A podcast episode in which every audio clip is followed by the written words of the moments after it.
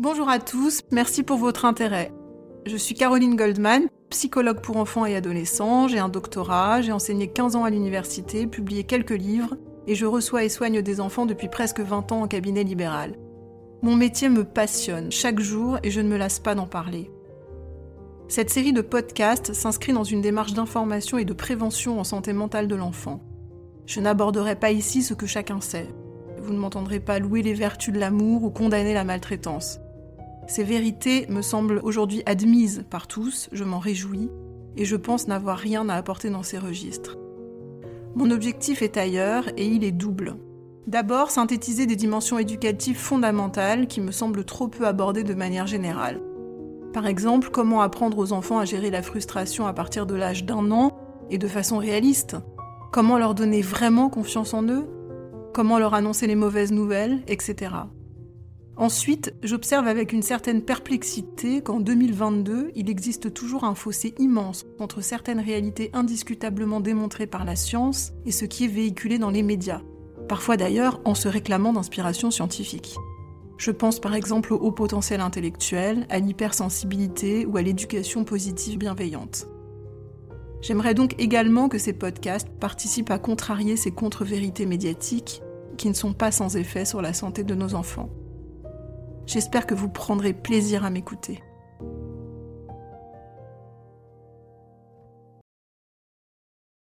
Bonjour à tous. J'ai été une enfant puis une mère, je suis donc assez confiante lorsque je prends la plume ou le micro pour vous parler d'enfance et des parentalités.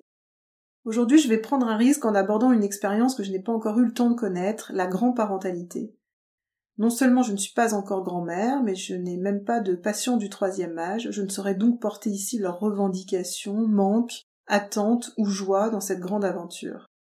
Je vous propose d'accueillir ce podcast comme un cri du cœur des parents d'aujourd'hui, que j'entends eux me parler chaque jour, à leurs propres parents. Je commencerai par aborder les attentes généralistes des parents à l'égard des grands-parents, puis vous donnerai des conseils pour démêler quelques nœuds. De façon extrêmement ponctuelle, mais parce que les démarrages ont leur importance, à la maternité, veillez à éviter de donner des conseils de puériculture qui ne seraient pas sollicités. Ensuite, lorsque l'enfant grandira, papy, mamie, soyez présents, mais pas trop. Offrez à tous votre disponibilité, assurez vos engagements auprès de vos petits-enfants, mais pour le reste, suivez la demande et le désir de vos enfants. Il faudra trouver l'art de se proposer sans s'imposer. Leur demande aura certainement la couleur de la plupart des besoins parentaux contemporains. Celle d'être soulagés de leur quotidien harassant, car aujourd'hui les mères travaillent, ont des carrières et le rythme de leur vie avec des enfants est endiablé. Vous pourrez proposer de garder vos petits-enfants le mercredi et une semaine pendant chaque vacances scolaires, ça permettra au couple parental de se retrouver et de récupérer un peu d'énergie et vous rendre disponible lorsque l'école appelle pour dire qu'ils sont malades, pour éviter à vos enfants de sortir du travail. Passons maintenant à des considérations moins matérielles. Signifiez votre tendresse pour vos petits-enfants à vos enfants. Ils sentiront que vous leur parlez de l'amour que vous leur portez à eux, car on aime généralement les enfants des adultes que l'on aime. Félicitez vos enfants pour leur travail éducatif auprès de leurs propres enfants. Ce sera très important, très soutenant pour eux de vous sentir fiers de cette réalisation de leur vie. Faites sourire et rire vos petits-enfants, soyez leur bulle de plaisir et de liberté, gâtez-les. Transmettez-leur vos valeurs, vos compétences et vos passions pour enrichir leur personnalité. Fédérez du lien entre vos petits-enfants. La cousinade est une extension fabuleuse de la fratrie. Elle laisse des souvenirs indélébiles et fondateurs. Ces liens dans les maisons de vacances des grands-parents, souvent au soleil et dégagés de toute contrainte du quotidien, sont souvent les plus grands bonheurs de l'enfance. J'ai déjà pointé dans deux podcasts précédents l'important du discours de chaque parent sur l'autre parent, dans celui sur la confiance en soi et dans celui louant l'importance du père. Je pense que les grands-parents ont également un rôle fondamental très privilégié à jouer dans la prise de recul des enfants sur leurs parents, ce qui est un élément structurel fondateur. Je m'explique. Il m'arrive très fréquemment d'être ému par la force d'amour et les compétences éducatives de parents que je reçois dans mon cabinet libéral. Dans ces moments, je m'adresse à eux pour les féliciter et mes mots les font assez systématiquement pleurer d'émotion. Je m'étonne de leur surprise et leur demande s'il est possible que personne ne les ait jamais félicités pour leur qualité. Ils me répondent alors systématiquement que non. Parfois, je m'adresse directement à l'enfant et lui demande en présence de ses parents s'il a conscience de ses qualités chez son ou ses parents et là encore, la réponse est toujours négative. Je me dis alors à chaque fois qu'il manque quelqu'un dans ce tableau. Il manque les acteurs de cette symbolisation secondaire, c'est-à-dire de cette prise de recul sur le vivier éducatif qui est le sien, et que l'on passe ensuite toute une vie à mieux découvrir. Chacun de nous constitue forcément de près ou de loin la figure tierce d'enfants qui nous entourent, et les grands-parents ont une place particulièrement puissante pour donner de l'écho aux qualificatifs positifs qui pourraient être posés sur leurs parents et sur l'éducation qui leur est donnée. Toute personne ayant grandi avec ce recul positif sur ses parents saura vous dire combien ça lui a tenu chaud, la rassurer et gratifier. Pas seulement de le vivre, mais aussi de le savoir, de l'avoir symbolisé. Il y a vraiment une fonction familiale de cet ordre à faire jouer à nos entourages. Je m'excuse pour ceux qui ont écouté mon podcast sur les pères, car je vais me répéter, mais le langage est un monde, et si personne n'explique à un enfant qu'il a la chance d'avoir un papa qui lui fait découvrir des musées pendant tous les jours de congé de sa vie, il grandira peut-être en pensant que son père était le plus ennuyeux de la Terre parce qu'aller voir des musées beaucoup moins amusant qu'aller manger un hamburger mauvais pour la santé. Si on montre la lune aux enfants, ils commencent par regarder le doigt. Si personne n'est là pour leur dire tu sais, si ta maman n'achète pas de Nutella et te fait des brocolis, c'est pour ta santé, ta ligne et ta confiance en toi, l'enfant passera à côté du décryptage de son intention, de son amour et de ses qualités. Donc papy, mamie, n'hésitez jamais à dire à vos petits-enfants tout le bien que vous pensez de leurs parents. C'est le plus grand cadeau que vous puissiez leur offrir. Maintenant abordons quelques sujets qui fâchent. D'abord les conflits entre enfants. Je suis souvent étonnée par l'attitude passive des grands-parents face aux conflits entre leurs enfants adultes. Ils conservent pourtant un rôle à jouer, un rôle fédérateur et désexcitant entre tous. Et oui, malgré l'âge de leurs enfants, je suis de ceux qui pensent que l'on a besoin à tout âge de contre-pouvoir et de cadre, même s'il ne s'agit que de très légères piqûres de rappel.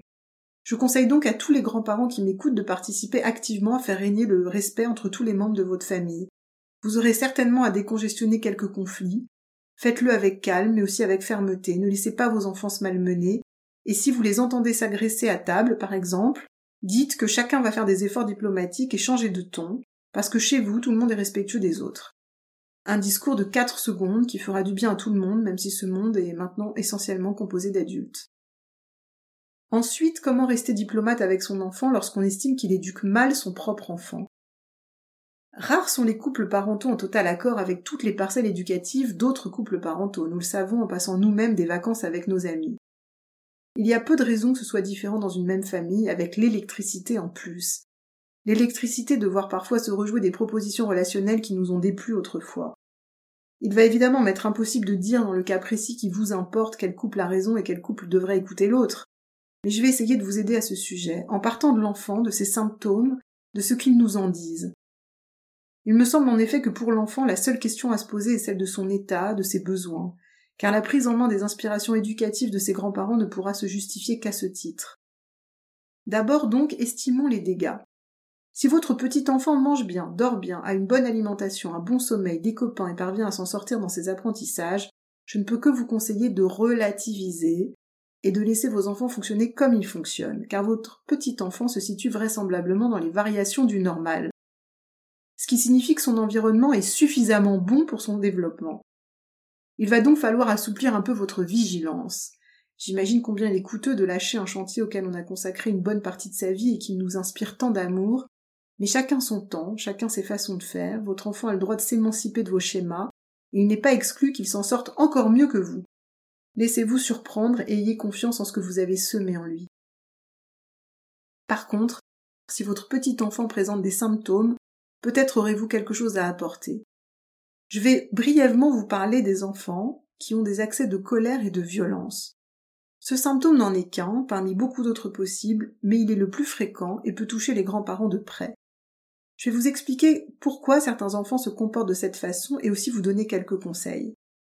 L'excitation pathologique d'un enfant, c'est-à-dire permanente et non liée à un facteur physiologique de type insomnie, maladie ou grande prématurité, ou externe et ponctuelle comme une sieste manquée ou un événement anxiogène, peut être sous-tendue par trois problématiques affectives principales. Les voici de la plus rare à la plus fréquente. L'excitation d'un enfant peut très exceptionnellement relever de souffrances très lourdes et anciennes lors de la première année de sa vie, dite identitaire ou psychotique. Sa peine l'a empêché de grandir psychologiquement. Cet enfant présente généralement de nombreux autres symptômes qui trahissent la fragilité de sa reconnaissance du réel et de son identité. Qui suis-je? Le monde, l'école, les autres enfants, les changements, vécus comme extrêmement menaçants, peut alors susciter une grande excitation, en réalité mue par une profonde angoisse. Un important dispositif de soins de type hôpital de jour doit alors être posé afin d'apaiser cette angoisse massive sous-tendant l'agitation. Dès la première année de vie, l'excitation peut également être liée à une lutte antidépressive. L'enfant manque de présence et d'amour, il sent possiblement ses parents tristes, et pour ne pas trop écouter sa peine et ainsi éviter de sombrer dans l'inertie de la dépression, il peut s'agiter en tous sens, donner l'impression d'aimer se faire remarquer, tout ça uniquement pour tromper un fond dépressif. Ces enfants affichent souvent par ailleurs des moments de grande tristesse, colorés par des pleurs et d'importantes préoccupations de manque. Une prise en charge thérapeutique avec guidance parentale devra impérativement être mise en place pour penser la problématique affective de l'enfant de façon éclairée afin que les liens parents-enfants se réaccordent de façon plus ajustée et nourrissante en vue de la longue vie qu'il leur reste à vivre. À partir de l'âge d'un an et sans limite d'âge, la colère et la violence peuvent être liées à un manque de limites éducatives. Certains parents contemporains très aimants et très sains souhaitent éviter à leur enfant toute rencontre avec l'apprentissage de la frustration, Pourtant la liberté des uns se heurte inéluctablement à celle des autres, et la violence qu'ils redoutaient de voir entrer par la porte finit par s'inviter par la fenêtre sous les traits d'une tyrannie infantile très difficile à supporter pour l'enfant, tout autant que pour sa famille élargie. Alors quelle clé donner aux grands-parents pour réagir de façon sensible et efficace face à ce type de situation qui, bien que donnant lieu aux mêmes manifestations très pulsionnelles, colère et violence, se ressemblent si peu dans leur fondement? Si l'enfant a le premier profil, ses grands-parents pourront faire un arbre généalogique sur quatre générations, dont celle de l'enfant, pour l'aider à se resituer dans son histoire. Cela participera à consolider sa représentation du réel et de son identité. Des photos pourront être ajoutées à cet arbre avec les dates de naissance et de décès des personnes qui y figurent. Plusieurs anecdotes pourront être racontées à propos de chacun.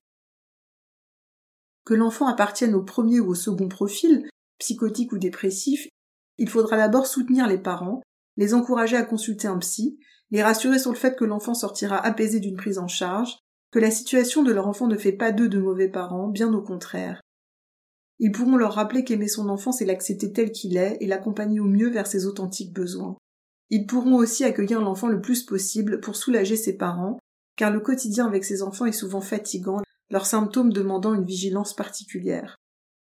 La circulation de la parole et d'une intimité chaleureuse me semble aussi essentielle de façon générale. Pour les enfants présentant le troisième profil, donc en parfaite santé mais simplement en quête de limite, je conseille à leurs grands-parents de se mettre d'accord avec leurs enfants, bien sûr, pour constituer avec eux une matrice éducative contenante et harmonieuse. Attention à la façon d'amener des remarques sur la mauvaise éducation des petits-enfants, avec le risque de vexation de leurs parents qui peuvent réactiver d'autres conflits anciens ou latéraux, je pense notamment aux relations avec les beaux enfants. La diplomatie sera donc de mise.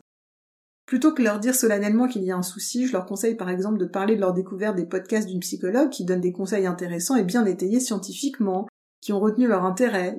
Ils pourront leur partager mon deuxième et mon troisième podcast qui parlent précisément de tout cela. En fait, papy et mamie qui m'écoutaient pensaient à parler de vous et non d'eux, en intellectualisant l'information pour dépassionner les enjeux émotionnels et intimes associés. Dans cette histoire, l'alliance entre les générations et tous les adultes qui entourent l'enfant seront déterminants. J'aimerais pour finir aborder une situation délicate qui porte souvent en elle un air de tragédie, c'est celle de la rupture entre grands-parents et parents. Car tout le monde n'a malheureusement pas la chance de pouvoir profiter de ses enfants et de ses petits-enfants. Voilà ce que j'aimerais vous dire si vous êtes dans cette situation tout en ne vous connaissant pas, en n'ayant aucune idée de votre histoire singulière avec votre enfant et en ne pouvant à ce titre bien sûr pas présumer de ses dispositions psychiques actuelles à votre sujet, je voudrais simplement vous partager certaines notions qui me semblent insuffisamment transmises. Je suis personnellement convaincue, après vingt ans de clinique auprès d'enfants et de parents, que tous les enfants, quel que soit leur âge, j'inclus donc dans mon échantillon des enfants de 70 ans, n'aspirent qu'à l'amour et à la paix avec leurs parents, que le contraire, c'est-à-dire le conflit et l'absence, est toujours bien plus violemment vécu par eux que par leurs parents. Je suis également convaincue de l'asymétrie totale des liens d'affection entre parents et enfants. Les enfants sont assoiffés d'amour et de reconnaissance face à leurs parents. Si les parents ont vécu de nombreuses années sans leurs enfants, généralement une trentaine, les enfants, eux, n'ont jamais connu que leurs parents. Ces derniers constituaient leur monde tout entier durant toute leur enfance. Je ne dis pas que les enfants ne participent pas aux conflits qui les opposent à leurs parents, bien sûr, mais cette participation m'apparaît toujours réactionnelle à des violences perçues, à raison, comme sans issue par leur psychisme. La rupture est toujours l'ultime alternative quand toutes les tentatives de réaccordage ont échoué. Alors cette issue aurait peut-être pu être permise par plus de tendresse, ou plus de limites éducatives, plus de sérénité avec l'autre parent, ou plus de distance avec lui, etc mais je pense que ce sont toujours les parents qui auraient dû les premiers entendre les besoins de leur enfant pour pouvoir les leur offrir. Je sais, je ne suis pas tendre, je vous fais partager ma conviction car je pense qu'on ne peut avancer que sur la vérité. Voici maintenant la bonne nouvelle. Votre enfant est forcément aussi malheureux que vous de cette rupture, il a dû réaménager sa vie sans vous de sorte à moins souffrir, mais son cœur d'enfant aspire à une réconciliation, Seulement pour lâcher ses défenses et ne pas craindre de souffrir à nouveau, vous allez devoir lui offrir des garanties. D'abord celle d'aller mieux, d'être capable de le rendre heureux. Ensuite, de lui exprimer ceci.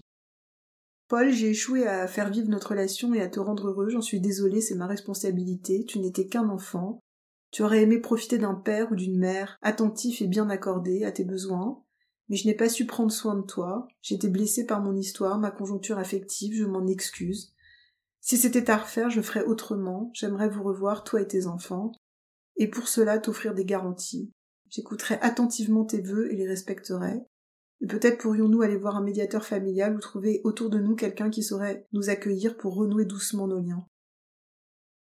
Voilà, je ne comprendrai jamais pourquoi ces mots, qui peuvent être prononcés en un temps si court, s'entendent si rarement dans les familles, Pourtant je ne connais pas un seul enfant, quel que soit son âge et aussi blessé fut-il, qui ne serait prêt à assouplir ses défenses face à ce discours de son père ou de sa mère.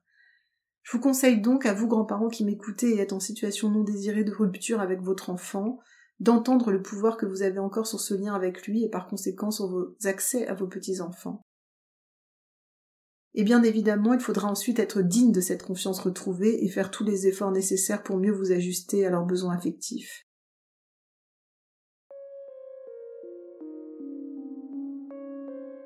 Voilà, le rôle de grand-parent est très important pour tout parent, car la vie d'adulte est exigeante, fatigante et nécessite des ressources et du soutien.